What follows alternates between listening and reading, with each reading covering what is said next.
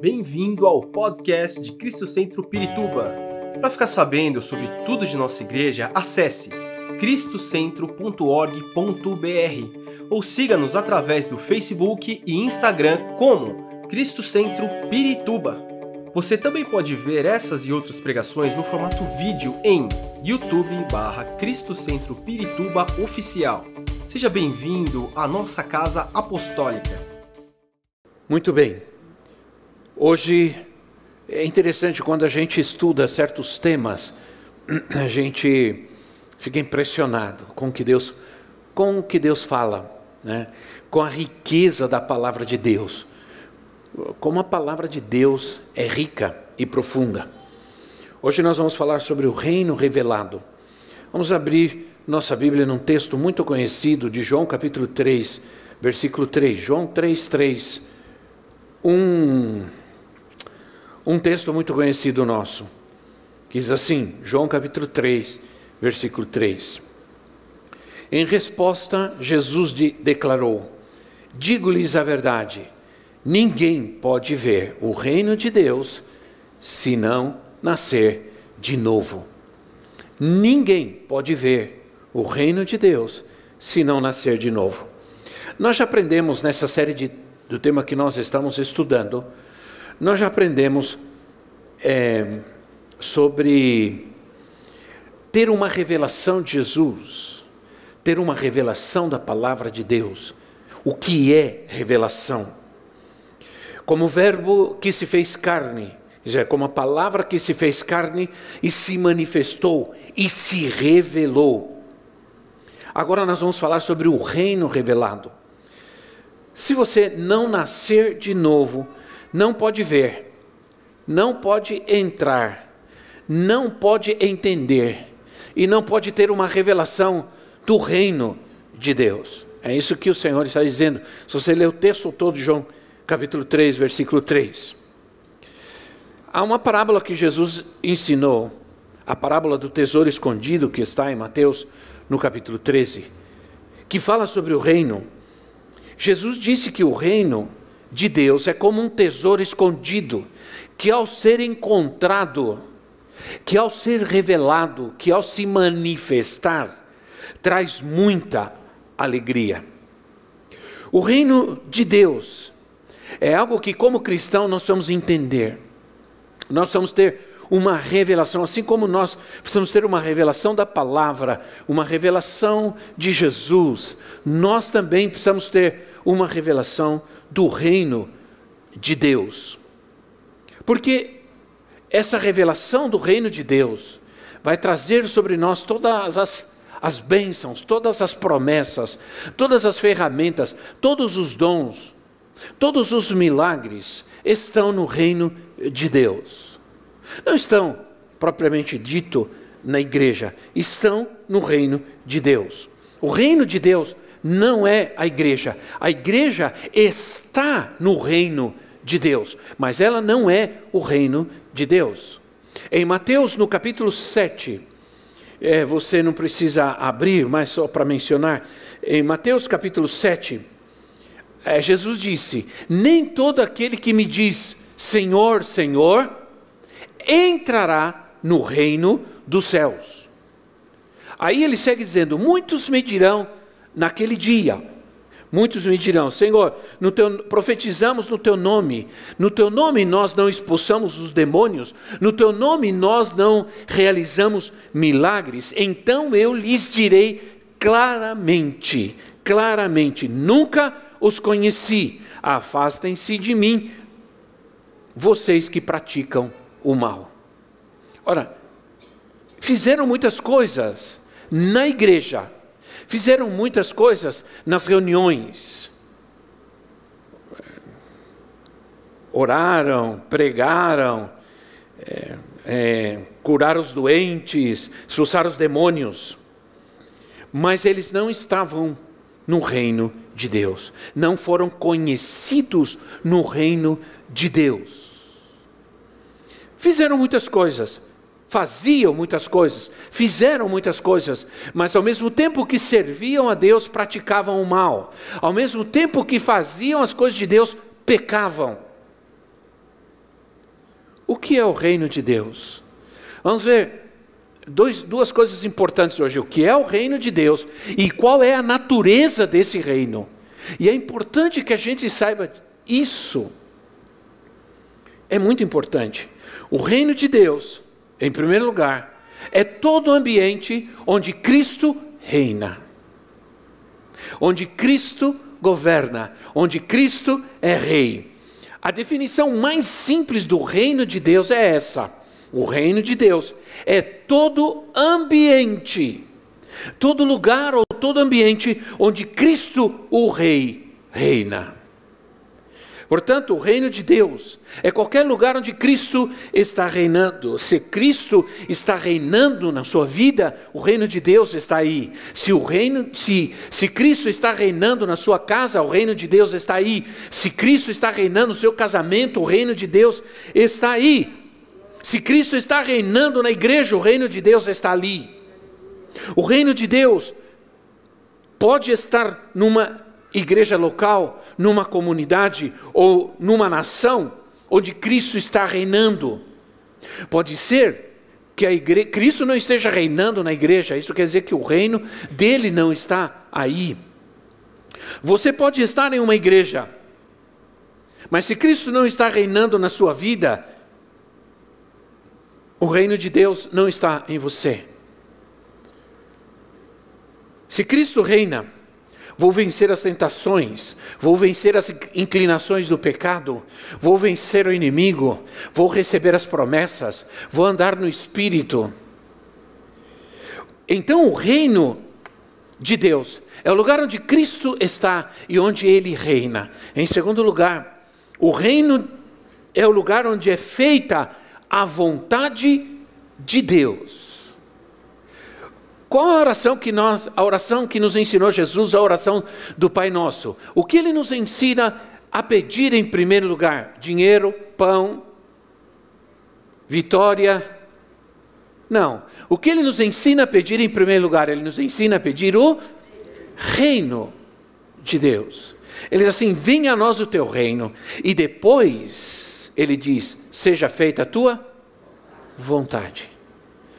Isso quer dizer que sem o reino de Deus, nós não conseguimos fazer a vontade de Deus. Para fazer a vontade de Deus, nós precisamos do reino. Depois que a gente ora, pedindo, pedindo o reino, nós pedimos então que a vontade de Cristo seja feita em nossa vida. Eu consigo me submeter à vontade de Deus quando o reino de Deus está na minha vida. Por isso tem muita gente que, embora esteja na igreja, não está fazendo a vontade de Deus. Embora esteja na igreja. Irmãos, nós precisamos edificar igrejas do reino. É a única forma de sermos realmente sal da terra e luz do mundo. A única maneira de nós mostrarmos a esse mundo, a única forma desse mundo ser tocado por Deus é que venha o seu reino. Há um poder, há uma unção, há uma manifestação gloriosa quando nós oramos e pedimos o reino de Deus. Nós vamos trazer a, essa, a nossa cultura e a nossa sociedade realmente, irmãos, a verdadeira justiça. Onde está a verdadeira justiça? Está no reino de Deus. Onde está a, a, a verdadeira provisão para este mundo perdido? A provisão moral, espiritual para este mundo. A provisão material, onde está? Está no reino de Deus. Precisamos construir igrejas que entendam que o caráter de Deus é compassivo e Ele quer manifestar essa compaixão através da sua igreja. Precisamos discipular gente do reino, edificar igreja do reino, vidas do reino para que esse mundo possa ver e conhecer verdadeiramente a Cristo. O reino está onde Deus age. Onde Deus age, onde Deus se manifesta, o reino de Deus está aí. Lucas capítulo 9, versículo 1. Lucas 9, 1 diz assim: Reunindo os doze, Jesus deu-lhes poder e autoridade para expulsar os demônios, curar as doenças e os enviou a pregar o reino de Deus e curar os enfermos. Onde está o reino de Deus, os milagres acontecem. Onde está o reino de Deus, tem que haver curas. Lucas 11, 20. Lucas 11, 20, Jesus disse: Mas se é pelo dedo de Deus que eu expulso demônios, então chegou a vocês o reino de Deus. Isso quer dizer que a libertação é uma manifestação do reino de Deus.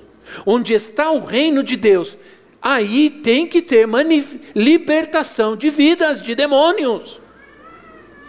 Libertação espiritual. Essas passagens nos, no, nos, mostram que onde está o reino de Deus, aí há milagres, aí há libertação, aí há cura, curas, e aí há provisão de Deus. Então nós somos do reino. Nós vamos buscar o reino de Deus, buscar em primeiro lugar o reino de Deus e a sua justiça e tudo aquilo que você precisa, todas as necessidades, todas as suas necessidades virão, serão supridas. Onde está o reino de Deus? Eu creio que o reino de Deus está neste lugar. Eu creio que o reino de Deus está conosco. Porque se não for assim, há muito já teríamos sucumbido. Tantas coisas, tantas responsabilidades que temos, tantas necessidades que temos, que foram durante e estão sendo durante todo esse tempo supridas pelo Senhor, supridas por Deus. Deus tem sido maravilhoso conosco, porque onde está o reino de Deus, aí há provisão. Jesus disse que se nós buscarmos o primeiro lugar, o reino de Deus em nossa vida, todas as coisas importantes, as necessidades da nossa vida serão supridas. Onde há o reino de Deus, a paz. Onde, há reino de, onde está o reino de Deus, nós temos paz para o futuro. Precisamos ter a revelação do reino, pedir ao reino, clamar pelo reino de Deus. Mostra-nos o reino os discípulos pediram. Certa vez pediram ao Senhor Jesus: Senhor, mostra-nos o reino. E Jesus disse: O reino não está aqui e nem está ali, o reino está em vocês. Ele queria que os seus discípulos entendessem que eles deveriam receber o reino.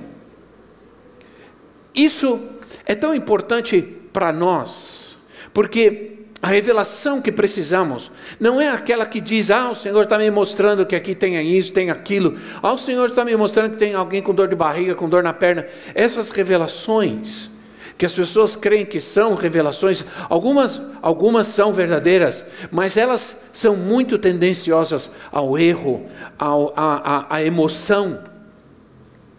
E as pessoas acabam indo atrás apenas dessas coisas é interessante porque Jesus disse: os sinais seguirão aos que creem. Mas as pessoas andam atrás dos sinais. As pessoas andam buscando os sinais. Quando o Senhor disse, os sinais, eles são resultados da manifestação do reino. Eu não sei se a minha a minha voz está muito alta ou está muito alta aqui no retorno? Acho que está muito alta aqui no retorno e está me, me, me atrapalhando bastante. Abaixa um pouquinho, por gentileza, obrigado. Nós, irmãos, não podemos, nós vimos que nós não podemos ter o Pai sem Jesus. Nós não podemos ter o, o, o reino sem Jesus. E nós não podemos ser igreja sem Jesus. Quando Jesus se manifestou, quando ele começou o seu ministério, e agora nós vamos entender que uma das naturezas do reino é que o reino é revelado em Jesus. Quando Jesus começou a pregar, isso está em Mateus capítulo 4. Quando Jesus começou a pregar, ele, ele disse: Arrependei-vos, porque chegou o reino de Deus, porque chegou o reino dos céus. Quando Jesus se manifestou, quando ele começou o seu ministério, ele declarou que o reino estava se manifestando. O reino é revelado na pessoa de Jesus Cristo. Em Colossenses, no capítulo 1, no versículo 19, diz que, Jesus, que em Jesus habita toda a plenitude, toda a plenitude. Isso é, o que Jesus revelou na carne, ele revelou o que Deus é, porque ele disse: aquele que vê a mim, vê o Pai. Aquele que me conhece, conhece o Pai, e só é possível chegar até o Pai através de mim. Eu sou o caminho. Ele pode dizer: quem me vê, vê o Pai, mas ele também revelou na carne o reino de Deus. Alguém disse que nós construímos nações de acordo com o que nós cultuamos. E isso é uma grande verdade, porque nós também edificamos instituições de acordo com o que nós cultuamos. Os Estados Unidos foi colonizado pelos ingleses. Quando os ingleses chegaram nos Estados Unidos, eles começaram a construir as cidades, porque eles vinham em grupos grandes, em famílias, para colonizar. Eles começaram, e a primeira coisa que eles faziam era construir a capela, era construir a igreja, o, o templozinho. Aqueles templos de madeira, igrejas presbiterianas, batistas, metodistas. E era a primeira coisa que eles faziam. Então, os Estados Unidos foi colonizado e foi estabelecido a Igreja de Cristo, o cristianismo. E isso, por isso, se tornou uma das nações mais poderosas da terra, mais prósperas da terra, até hoje. Ao contrário de outras nações, eu nem vou falar de nós, né? nem vou falar do Brasil, porque o grande problema que nós temos é justamente esse: que realmente uma nação é aquilo que ela cultua aquilo que ela cultua. Nós, que tipo de Deus nós cultuamos? Essa é uma pergunta que nós devemos fazer constantemente. Ao olhar para qualquer instituição ou nação, você pode ter essa ideia. Não devemos, irmãos, viver a vida cristã dentro de uma cultura ou da cultura que nós estamos. Nossa cultura é a cultura do reino de Deus. Nós somos cidadãos do reino. E nós devemos manifestar nossa cultura onde nós estamos. Nós não devemos nos submeter à cultura em que estamos. Mas nós devemos levar a essa cultura o reino de Deus. Por isso a igreja não pode se calar. A igreja tem que se manifestar diante de tudo que estamos vendo e diante de tudo que está acontecendo. A igreja precisa ser a voz do reino de Deus nessa terra. Não podemos nos calar.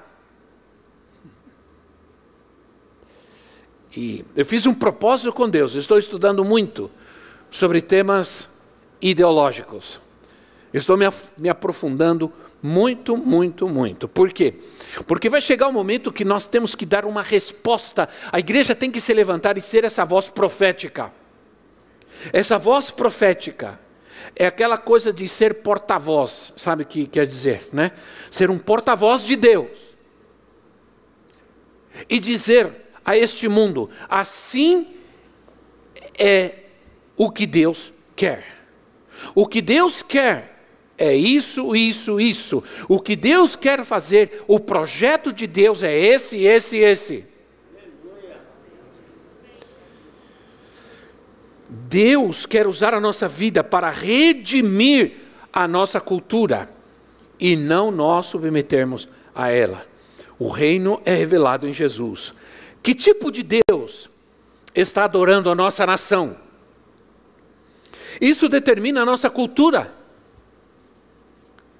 O humanismo, por exemplo, é que, que, que, que, está imperando nos dias de hoje, que diz que o homem é tudo e que o homem é capaz de tudo e que toda a sabedoria, inteligência, capacidade está no homem.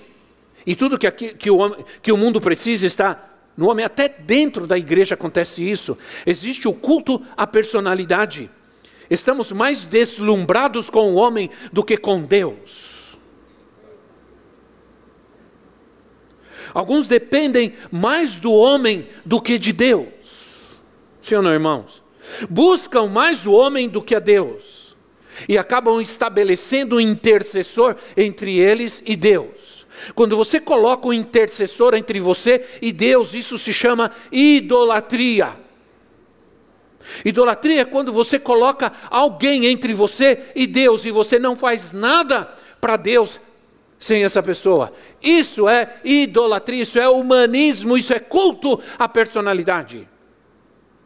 A mensagem de Cristo vem direto para mim e para você. Busquem o reino de Deus e a sua justiça.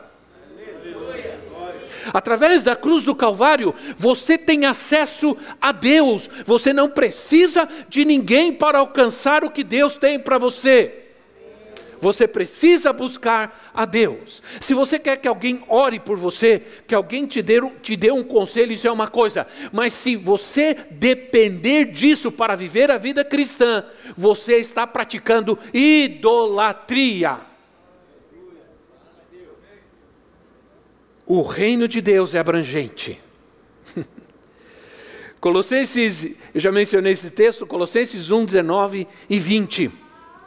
Colossenses 1, 19 e 20 diz assim: Pois foi do agrado de Deus que nele habitasse, está falando de Cristo, que nele habitasse toda a plenitude e por meio dele reconciliasse consigo todas as coisas, tanto as que estão na terra quanto as que estão no céu, estabelecendo a paz pelo seu sangue derramado na cruz. Diz que Cristo veio redimir todas as coisas. Quantas coisas? todas as coisas. Por que Cristo morreu na cruz? Para salvar algumas almas? Sim, para salvar almas. Mas isso não é tudo.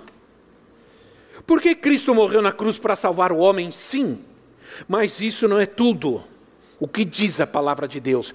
Que ele se manifestou para reconciliar consigo todas as coisas todas as coisas. Por isso, Paulo diz em Romanos: por ele, para ele, são todas as coisas. Por ele, para ele, são todas as coisas. Ele quer reconciliar com ele quer reconciliar com ele todas as coisas. Talvez a gente tenha muita dificuldade de entender isso. O que significa que Cristo queira restaurar todas as coisas? Se nós estudarmos, por exemplo, a, a, carta de Paulo aos Romanos, no capítulo 8, nós vamos encontrar muito disso. Na leitura dessa passagem, você vai encontrar que o Senhor diz assim: que Ele está esperando a redenção deste mundo, a redenção das coisas. Através de quem? Através da natureza criada, através da igreja. Quando os filhos de Deus se manifestarem, quando os filhos de Deus se manifestarem nessa terra, Ele vai trazer redenção para esta terra. Se nós ficarmos escondidos dentro das igrejas, cantando, batendo palma, dando glória a Deus, dizendo que lindo o Senhor está aqui, nada vai acontecer. Mas quando eu sair da rua e o reino de Deus está em mim e se manifesta Cristo e toda a bênção e poder do reino de Deus, então se está se manifestando a redenção de Cristo para essa nação, a redenção de Cristo para essa cultura perdida. Nós estamos vivendo tempos tão difíceis, tão difíceis, não se sabe mais o que se faz. É, é, é proibido proibir, é proibido ser certo, sim ou não? Ser normal é anormal, ser anormal é normal. Esses dias nós estávamos vendo na escola, um professor dizendo na escola, no ensino fundamental, dizendo que, coitado do ladrão, o ladrão, eh, o assaltante, ele está trabalhando assim como todo mundo. Vocês ouviram isso? Vocês ouviram? Está aí. Foi, isso foi dito para crianças, crianças pequenas. E o seu filho está na escola ouvindo essas bobagens. Então esse professor disse: o ladrão é um trabalhador. O assaltante é um trabalhador, assim como qualquer um outro, ele está trabalhando. Por quê? Aí um dos meninos, é, porque você está vivendo num tempo que você também não pode falar nada do que é certo. Então, um dos meninos da classe protestou, falou: como é, como é isso? Como o senhor está dizendo que o ladrão é uma boa pessoa? Ele é um trabalhador, ele está trabalhando como outro qualquer. E como a outra doida aí, que diz que existe uma lógica no assalto. Já viu isso? Existe uma lógica no assalto. Existe uma lógica quando alguém vai assaltar. Por isso, o assalto, ele é necessário. Essas são as mensagens que estão ecoando. Essa gente está falando. Essa gente está trazendo uma mensagem totalmente é, falha. O mundo, diz a palavra, e Romanos Paulo fala sobre isso, o mundo está submetido a uma futilidade. Futilidade. Ontem mesmo eu via um, o meu filho, o meu filho, a profetisa, a gente estava junto, a gente estava conversando em casa, a minha filha também estava com as minhas netas, fazendo bagunça com a minha neta.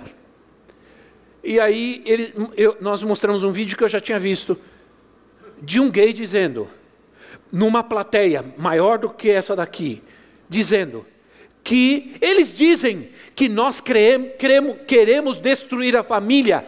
É verdade, nós vamos destruir a família. E todo mundo. Então, essa é a mensagem que o mundo está trazendo. O mundo está submetido a futilidades.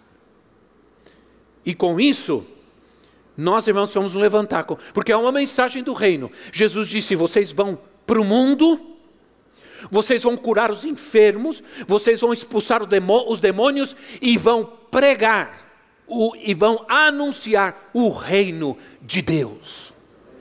O reino de Deus. A criação está submetida à queda, ao pecado. O que ele está dizendo é: que apesar de tudo isso, apesar de toda essa ideologia, apesar de toda, todas essas falácias, esses erros, a, a, a criação ela está aguardando, porque afinal de contas ela, ela foi criada pelo Criador, ela tem necessidade do Criador. Talvez não saiba, talvez as pessoas estejam andando nesse mundo perdidas, vivendo futilidades, mas elas não sabem que elas têm necessidade de reconhecer o seu Criador. O homem tem necessidade de conhecer o seu Criador. Paulo diz: eles estão esperando a manifestação dos filhos de Deus. Onde estão os filhos de Deus? Amém. Diga amém. Olha, se você é crente em Jesus, você é filho de Deus. Então, na medida em que nós crescemos em Cristo, nós vamos ficando cada vez mais parecidos com Ele, e mais o mundo vai conhecer, vai se identificar. Nós expressamos mais o que Deus nos criou para sermos, quando nós tomamos a decisão de viver a Cristo. A natureza espera a manifestação dos crentes maduros, dos crentes fiéis, daqueles que proclamam e vivem o reino de Deus. O liberalismo diz que nós não precisamos nos preocupar com a alma, precisamos nos preocupar com o corpo. É. E há uma grande preocupação, uma excessiva preocupação com o corpo. Não aquela, não estou falando daquela preocupação saudável é, né, do corpo, aquele cuidado de, de, de ter saúde, não estou falando disso, eu estou falando de um exagero estético né, uma preocupação exagerada pelo corpo e se esquecem da alma. E nós vamos nós, na verdade, tudo precisa ser redimido: a alma e o corpo. Eu nunca me esqueço. Ah, pouco antes de eu me casar, eu trabalhava. Eu, me casei com 24 anos. Então eu tinha uns 22, 23 anos. Eu trabalhei, eu era, eu fui, eu sou, né? Ainda sou, não, não exerço, mas sou técnico em contabilidade. E eu fiz o curso técnico em contabilidade, tudo. E eu trabalhava no escritório, é, ali na, na, no escritório de uns judeus, ali na, naquela, avenida, naquela rua da, das roupas lá de mulheres, lá na Barra Funda. Lá. E eu esqueci o nome agora. Zé Paulino. Eu trabalhava ali. Eu trabalhava numa galeria e tinha um restaurante. E eu ia todos os dias almoçar naquele restaurante. E esse restaurante, os donos desse restaurante eram dois irmãos. E fiz amizade com eles e tudo, e geralmente eu me sentava no balcão para comer o famoso PF, né? E, e, e conversávamos e, e, falávamos algumas coisas assim rapidamente. Um dia, eu estava sentado, esperando o meu, meu almoço. Um deles veio com uma revista Playboy. E ele trouxe a revista e, e veio mostrar para mim. E olha isso aqui, aqui, aqui, você quer ver? Eu falei assim: não, obrigado, não quero ver. Aí ele ficou sem graça, fechou a revista e saiu. Eu não disse assim, eu não fui mal educado nem nada, eu só disse não, obrigado, eu não, quero ver não, obrigado. Com muito carinho e cuidado, porque é isso que a gente precisa também ter cuidado, né? Se eu tivesse mandado ele calar a boca e ir para o inferno, você larga essa revista que é do diabo agora, em nome de Jesus, senão você vai para o inferno. Mas eu disse, não, obrigado, agradeço, não quero ver. Ele fechou a revista e saiu. Quando eu estava, eu, eu peguei meu prato e fui sentei à mesa, numa mesa, tinha umas mesas, eu sentei ali. Aí estava comendo, ele veio. Ele veio e sentou. E disse assim: Olha só, todos esse tempo que você tem almoçado aqui, eu tenho observado você. Eu tenho te observado. E eu falei: esse rapaz, ele é crente. Aí ele me trouxe a revista de propósito, sem vergonha. Ele queria saber se realmente era certo. Né? Aí ele falou assim: ah, quando eu te trouxe a revista, eu tive a certeza que você é crente. Aí eu queria conversar com você. Aí ele começou a falar: eu sou afastado do evangelho de muitos e muitos anos me casei, meu casamento não deu certo, a gente está quase se separando, está uma situação difícil, eu preciso de ajuda. Você ora por mim? Falei, claro, não só oro, mas eu te ajudo. A partir daquele dia, ele largava com o irmão dele lá e sentava comigo para comer. E falarmos das coisas de Deus. E ele começou a me contar como as coisas estavam se transformando na vida dele. Como Deus estava fazendo algo novo na vida dele. Ele falou: só do tempo da gente conversar esse pouquinho de tempo, eu já sinto que Deus está fazendo algo na minha vida. Isso é reino. Isso é reino. Essa é a mensagem do reino de Deus, que nós podemos viver nesse mundo. A vida de Cristo em nós é uma mensagem do reino para este mundo. Você não precisa abrir a boca, viva! E o reino de Deus se manifestará. Viva, vá contra a cultura, se oponha, seja fiel. Se você chega na festa da família, sei lá eu, chega na festa da família e está todo mundo bebendo e você também entra na onda, você, já não, você não está fazendo diferença nenhuma. Sim ou não? Você não está fazendo diferença. Do que você é diferente? Aí você vai querer falar de Jesus para alguém que sabe que você já se, já se fez igual a eles. Né? Você chega nessa festa e se coloca na mesma posição, você não está fazendo a diferença. Você faz a diferença quando você vive. Às vezes, dentro da família, já não, não, não dá mais para falar já não tem mais, mais o que dizer. Ah, ah, tem gente que diz: Ah, eu já falei tanto de Jesus, já falei tanto da palavra. Tá bom, então não fale mais, viva. Não fale mais, viva. Eu conheci um homem, ele inclusive faleceu faz pouco tempo, fiquei muito triste. Eu, eu conheci, ele chamava Rubem de Jesus. Ele era porto-riquenho. E ele contou que ele se converteu quando ele, ele, era, ele era adolescente. Ele se converteu. E ele, o, o pai dele, quando ele se converteu, o pai dele ficou irado. E falou assim: se você ir e você continuar nessa coisa de ir para essa igreja, eu vou deserdar você, você não é mais meu filho. E eu não vou mais falar com você. E aqui dentro eu não quero que você fale nada sobre isso. E ele disse que ele procurou o pastor, e o pastor disse para ele assim: Olha, você deve obedecer ao seu pai, mas você também deve buscar a Deus. Então faz assim: não venha na igreja todo dia. Você vem na igreja no domingo, e no, no dia da semana você fica em casa com seu pai, com a sua mãe.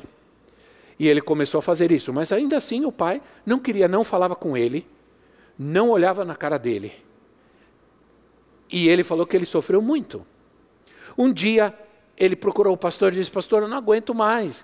Eu, eu, meu pai não fala comigo, ninguém fala comigo dentro de casa. Eu estou, não sei o que fazer, não posso falar nada, que meu pai me xinga, me ameaça me agredir. O que, que eu faço? Aí o pastor disse: Não faça nada, disse, viva. Você chegar em casa, você vai no, quando você estiver sozinho, você vai nos quartos, você ora, você ora na cama dos seus pais, você ora no guarda-roupa, você ora aqui, você ora ali. E você, sempre que entrar na sua casa, você diz assim: a paz do Senhor entra comigo neste lugar. A paz do Senhor está neste lugar. Faz só isso e não fale nada. E ele todo domingo levantava cedo para ir para a escola dominical, sozinho. Levantava, se trocava e ia com toda essa oposição. Ele ia. E ele começou a fazer o que o pastor é, aconselhou a fazer. Ele entrava em casa e dizia: é o reino de Deus, a glória de Deus, a paz do Senhor Jesus está nessa casa. E orava pelas coisas, orava em todo ambiente, sozinho com Deus. Um dia, ele dormiu demais. Depois de bastante tempo, ele dormiu demais. E num domingo, e ele estava dormindo, pegou no sono mesmo, de verdade, e perdeu a hora. Bateu na porta. Aí ele respondeu, era o pai. E o pai disse: Fulano, você não vai na igreja hoje? Você não vai na igreja hoje? Aí ele acordou assustado, ele levantou assustado. E ele pensou que talvez viria alguma bronca, alguma coisa. Ele saiu, já não viu o pai por ali e foi para a igreja. No outro domingo, ele levantou. Quando ele levantou, o pai e a mãe estavam na porta. Nós vamos hoje na igreja com você. Entende? Então, é isso que a Bíblia diz que quando Cristo veio redimir todas as coisas, quando o reino de Deus está na minha vida, às vezes já não, não dá mais para falar, simplesmente nós temos que viver. Viva o reino de Deus, porque o reino de Deus está em você. O reino de Deus não fica aqui. Não, não viva o reino de Deus na igreja. Não viva o reino de Deus em alguns momentos. É em todo momento da sua vida. O reino de Deus santifica o comum. Presta atenção que eu vou dizer. O reino de Deus santifica o que é comum. Isso significa que o reino de Deus dá dignidade às coisas. Aquelas coisas que o mundo chama de inúteis. O reino de Deus santifica. 1 de Coríntios capítulo 10, versículo 31. 1 de Coríntios 10, 31 diz assim: Assim, quer vocês comam, quer bebam, ou façam qualquer outra coisa, façam tudo para a glória de Deus. A questão não é se eu posso beber isso ou beber aquilo, se eu posso comer isso e aquilo. A questão não é essa, a questão é se eu posso fazer isso para a glória de Deus, então eu, eu vou fazer. Mas vamos entender que aquilo que fazemos e quando nós oramos, nós santificamos, o que, o que é que nós temos que santificar? O nosso comer e o nosso beber. O que quer dizer isso? Fazer tudo para a glória de Deus, as coisas comuns. Eu quero ler um texto com você de Zacarias, é, Zacarias capítulo 14, versículo 20 e 21. É um texto profético, meio complicado, mas está dentro de um contexto, mas como a gente não, não, vai ler, não vai poder ler tudo, vocês vão ter que confiar na minha interpretação aqui. Naquele dia estará escrito nas sinetas penduradas nos cavalos, separado para o Senhor. Os caldeirões do templo do Senhor serão tão sagrados quanto as bacias diante do altar cada panela de Jerusalém e de Judá, ele está falando das casas, do povo, cada panela será separada para o Senhor dos exércitos. E todos os que vierem sacrificar pegarão panelas e cozinharão nelas. E a partir daquele dia nunca mais haverá comerciantes no templo do Senhor dos exércitos. Cada panela, cada, todas as panelas de Judá, de Jerusalém, da cidade de Deus, o povo de Deus, será separado para o Senhor, será santo ao Senhor. Tudo que se fizer ali será separado, será santo ao Senhor. Eu conheci um pastor, e tudo isso está vindo na minha cabeça agora, por incrível que pareça. Aliás, foi até o pastor que o pastor que nos levou para Guatemala, o pastor Maurício Gidini. Ele vive em Porto Rico ele era pastor aqui da Assembleia de Deus, faleceu a sua esposa, ele foi para os Estados Unidos, casou com uma porto-riquenha, foi para Porto Rico, começou uma obra, e ele era discípulo do apóstolo do, do Verrito, o apóstolo Norman Parrish, e foi ele que me falou do apóstolo Norman Parrish e me levou, me levou para Guatemala. Ele conta que quando ele estava em, em Porto Rico, começou a sua igreja em Porto Rico, e a igreja começou a crescer, ele recebeu um convite de uma mulher. Uma senhora o convidou para tomar um chá com ele. E, ela, e ele foi. E conversa vai, conversa vem, a senhora foi, preparou o chá. E ele sempre orava. Quando ela veio com a xícara de chá para ela, para ele serviu, ele orou. Ele orou e abençoou. Ele não estava pensando em nada. Ele só orou e abençoou, porque ele sempre fazia isso, como nós fazemos sempre quando nós oramos e abençoamos alimentos. O, o, o, não sei quantos lembram do bispo do bispo Betão. Aliás, eu falei com ele em abril, ele vai estar com a gente no nosso Conap. Ele, ele, ele, ele, às vezes a gente saía e ele era engraçado. Alguns tinham vergonha, não queriam muitas vezes sair com ele. Mas quando a gente ia comer num restaurante, quando chegava a comida, ele levantava a mão assim e dizia: Em nome do Senhor Jesus, no meio do restaurante, abençoa esses alimentos, abençoa todas as pessoas que estão aqui, o cozinheiro, o garçom, abençoa esse lugar, santifica em nome de Jesus, amém. E às vezes tinha gente que estava na outra mesa e dizia, amém.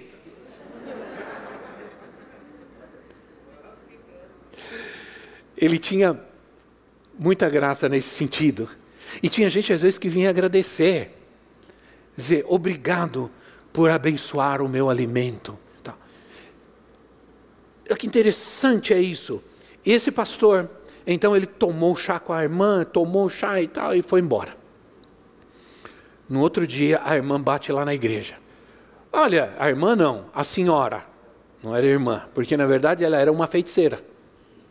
Aí ela bateu lá e disse assim: Onde está o pastor? Aí a secretária diz: Está aqui. Como assim está aqui? Ele não, está aqui atendendo as pessoas. Eu quero falar com ele. Tem certeza? Ele está vivo? Ele está. Por enquanto eu acho que ele está vivo.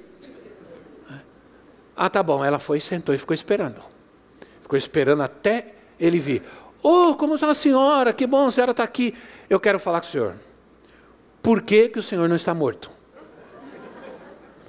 Aí ele diz: Porque eu estou vivo. Que nem aquele velhinho de 103 anos que a repórter perguntou: Qual é o segredo de viver tanto? Ele olhou e disse: Olha, é só não morrer. É só não morrer. E está certo, né? Aí ele disse: Não, estou vivo por enquanto, eu acho. Porque ontem eu servi chá com arsênico para o Senhor. Era para o Senhor ter morrido no meio do caminho. Como é que o Senhor está vivo? Ele diz: Você está vivo porque o Senhor me, me guardou. O meu Deus me livrou. Eu quero saber isso. Então senta aqui que eu vou te dizer. E aquela mulher hoje é a poderosa intercessora da igreja. intercessora da igreja, uma mulher de oração, de fé. Isso é reino de Deus. Isso não é emoção, religiosidade, isso é reino de Deus. Viu o que diz? Nas panelas vai estar gravado santo ao Senhor, separado para o Senhor. Quando o reino de Deus chega numa casa, as coisas pequenas e insignificantes se tornam-se santas. Nós santificamos aquilo pelo qual nós oramos santificamos nossos filhos, santificamos a nossa casa e tudo que está ali. Aleluia. Orei lá no apartamento de vocês, santifiquei tudo. Até os vizinhos estão santificados. Quando tratamos bem as coisas pequenas, quando nós oramos, nós estamos gravando nelas. Isto é santo ao Senhor. Separado. Pensamos que Deus é somente o Deus do espiritual, mas Ele é o Deus de tudo. Ou Deus é o Deus de tudo, ou, ou Ele não é o Deus de nada. Essa é que é a verdade. Ele é o Deus de tudo na minha vida. Você vive diante da face de Deus em todas as áreas da sua vida. Você é cristão, você, ou você é cristão só quando você está na igreja. Bom, alguns tudo bem, né? Não. Você já pensou o que significa ser um cristão engenheiro, não um engenheiro cristão? Um, um cristão médico, um cristão é, secretário, um cristão pedreiro, um cristão é, qualquer outra coisa. Um cristão, primeiro, eu sou um cristão em primeiro lugar e depois eu sou qualquer outra coisa. Isso é reino de Deus. Isso é reino de Deus. Quando eu coloco ser cristão em primeiro lugar, não me submeto. Aí eu trabalhava nesse escritório que eu falei, lembra? Que era de judeus, e o meu chefe era uma praga. Aí eu atendi o telefone, era para ele. Atendi o telefone, é, diga que eu não estou. E eu disse: desculpa, mas eu não vou dizer que você não está. Como assim? Eu posso dizer que você está dizendo que não está. Mas eu não posso olhar para você e dizer para a pessoa que você não está, que eu não posso fazer isso. É, você é perfeitinho mesmo, né? Falei, não, não é isso, eu só não consigo fazer isso. Eu não vou dizer que você não está. Aí manda outro, diga que eu não estou. Outra vez atendi, mesma coisa. Falei, ó, para você, diga que eu não vou dizer. Aí um dia, ele me mandou me chamou e falou assim: Eu quero que você vá na casa lotérica fazer um jogo para mim. A casa lotérica, antigamente, hoje, se você encontrar um irmão na casa lotérica, não tem problema nenhum, porque ele pode estar pagando uma conta. Ele pode estar pagando uma conta.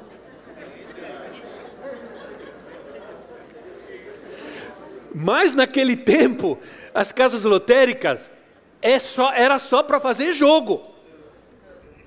Você não pagava nada, não pagava conta, não tirava dinheiro, não fazia nada. Era só jogo. Aí eu falei para ele assim: não vou. Desculpa, mas eu não vou. Como assim não vai? Eu falei assim: eu não vou, porque eu sou líder na igreja. Eu sou um líder de jovens. Tudo. E se eu estou lá na casa lotérica saindo com um jogo na mão, as pessoas não vão querer saber se eu estou fazendo isso para alguém, eu não é? É, se você continuar desse jeito, você vai perder seu emprego. Eu falei, não tem problema, Deus me dá outro. Mas eu não vou fazer o jogo. Você pode mandar outra pessoa, por favor? Eu agradeço. E não fiz. Aí ele ficou muito, mas muito bravo comigo. Muito tempo. E me tratava mal, só que o dono do escritório gostava muito de mim. E aí tinha conflito aí. Certamente ele já foi, tinha ido pedir para me mandar embora, o dono não deixou, aí a raiva aumentava, né? Mas aí eu mesmo disse, sabe de uma coisa, eu não quero ficar mais aqui. Senhor, eu comecei a orar e Deus me deu outro trabalho muito melhor. Muito melhor. Ser cristão antes de ser educador. Ser cristão antes de ser pai. Ser cristão antes de ser qualquer coisa, antes de ser comerciante. Antes de ser construtor. Nós precisamos ser crentes em Jesus. O reino de Deus é inabalável. Em Hebreus 11, 10, assim: Pois ele, Abraão, esperava a cidade que tem alicerces, cujo arquiteto é edificador. Diz que o, o reino de Deus é inabalável. Nós, diz que Abraão estava buscando uma cidade, estava buscando uma pátria, sem olhar mais de onde ele saiu. O que atrapalhava o povo de Israel na sua jornada, para a sua jornada para a pátria de Deus, para eles. Nessa jornada, o que atrapalhava eles, que às vezes eles olhavam lá para a pátria, para a cidade que eles deixaram. Isso atrapalhava a caminhada deles. Diz que Abraão saiu sem olhar mais para aquela cidade, buscando a outra cidade, a pátria que Deus lhe havia prometido. É assim que nós devemos caminhar nessa terra. Nós, infelizmente, pertencemos e vivemos na geração micro-ondas. Né? Que é a geração micro-ondas? Que é tudo rápido, que é tudo na hora. Sim ou não? Tudo na hora. Que é tudo instantâneo. Deus não trabalha micro-ondas. Deus trabalha macro-ondas.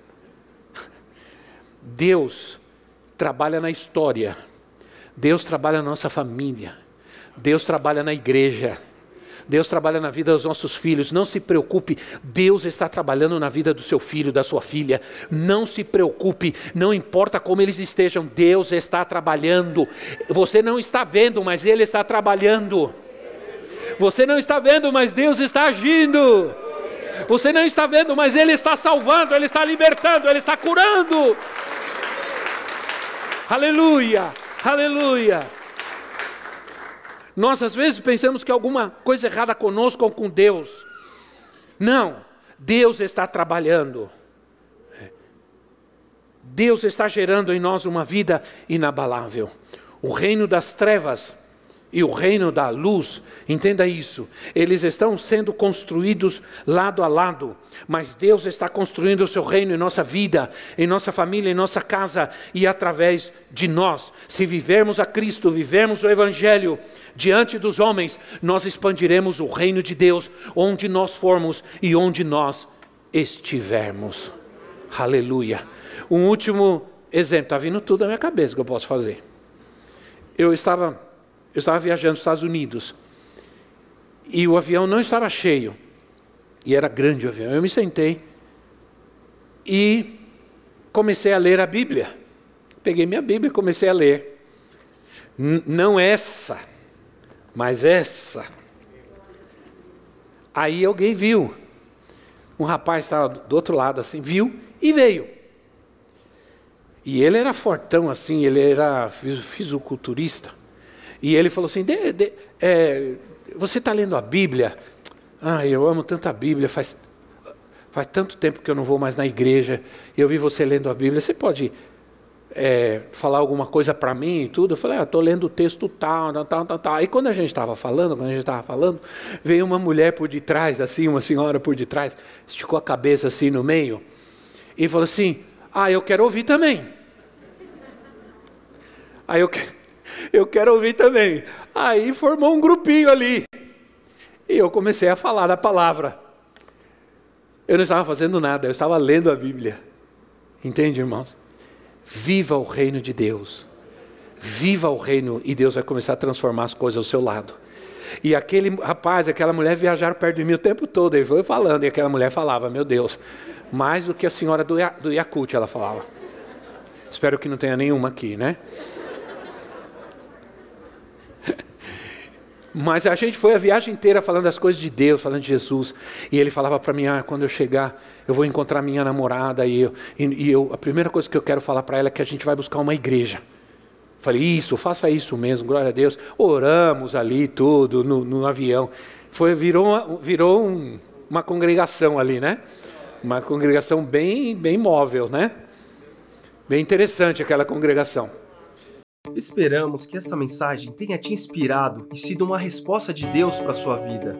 Quer saber mais sobre Cristo Centro Pirituba? Siga-nos nas redes sociais no Facebook, Instagram e YouTube, ou visite nosso site em cristocentro.org.br.